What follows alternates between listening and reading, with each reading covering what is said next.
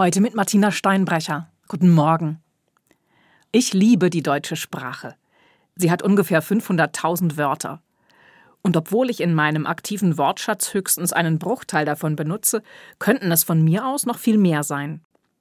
Zum Glück ist es im Deutschen ganz leicht, neue Wörter zu erfinden. Man muss nur frisch und munter ein Hauptwort ans andere reihen. Dann entstehen solche fantastischen Wortgebilde wie der Donaudampfschifffahrtsgesellschaft Mannschaftskapitän oder der Eierschalen-Sollbruchstellen-Verursacher. Ein irres Wort für einen Eierköpfer. Aber es bringt auf den Punkt, wie so ein Ding funktioniert. Andere Sprachen funktionieren genau andersherum.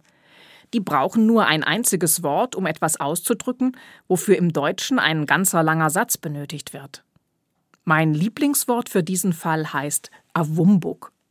Das kommt aus Papua-Neuguinea, nördlich von Australien. Die Menschen, die dort leben, sagen Awumbuk und meinen damit ein Gefühl von Leere und Erleichterung, wenn die Gäste gegangen sind. Ein Gefühl von Leere und Erleichterung, wenn die Gäste gegangen sind. Das kenne ich gut.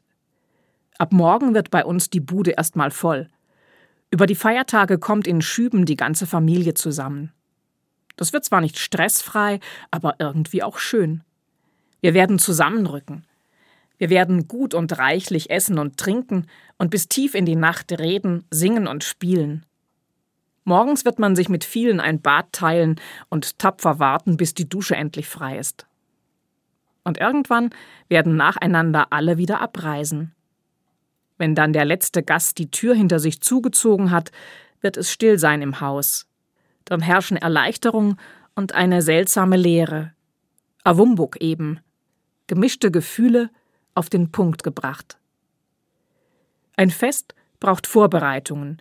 Das wissen wir und wir geben ihnen in der Regel auch viel Raum. Ein Fest braucht aber auch Nachbereitung.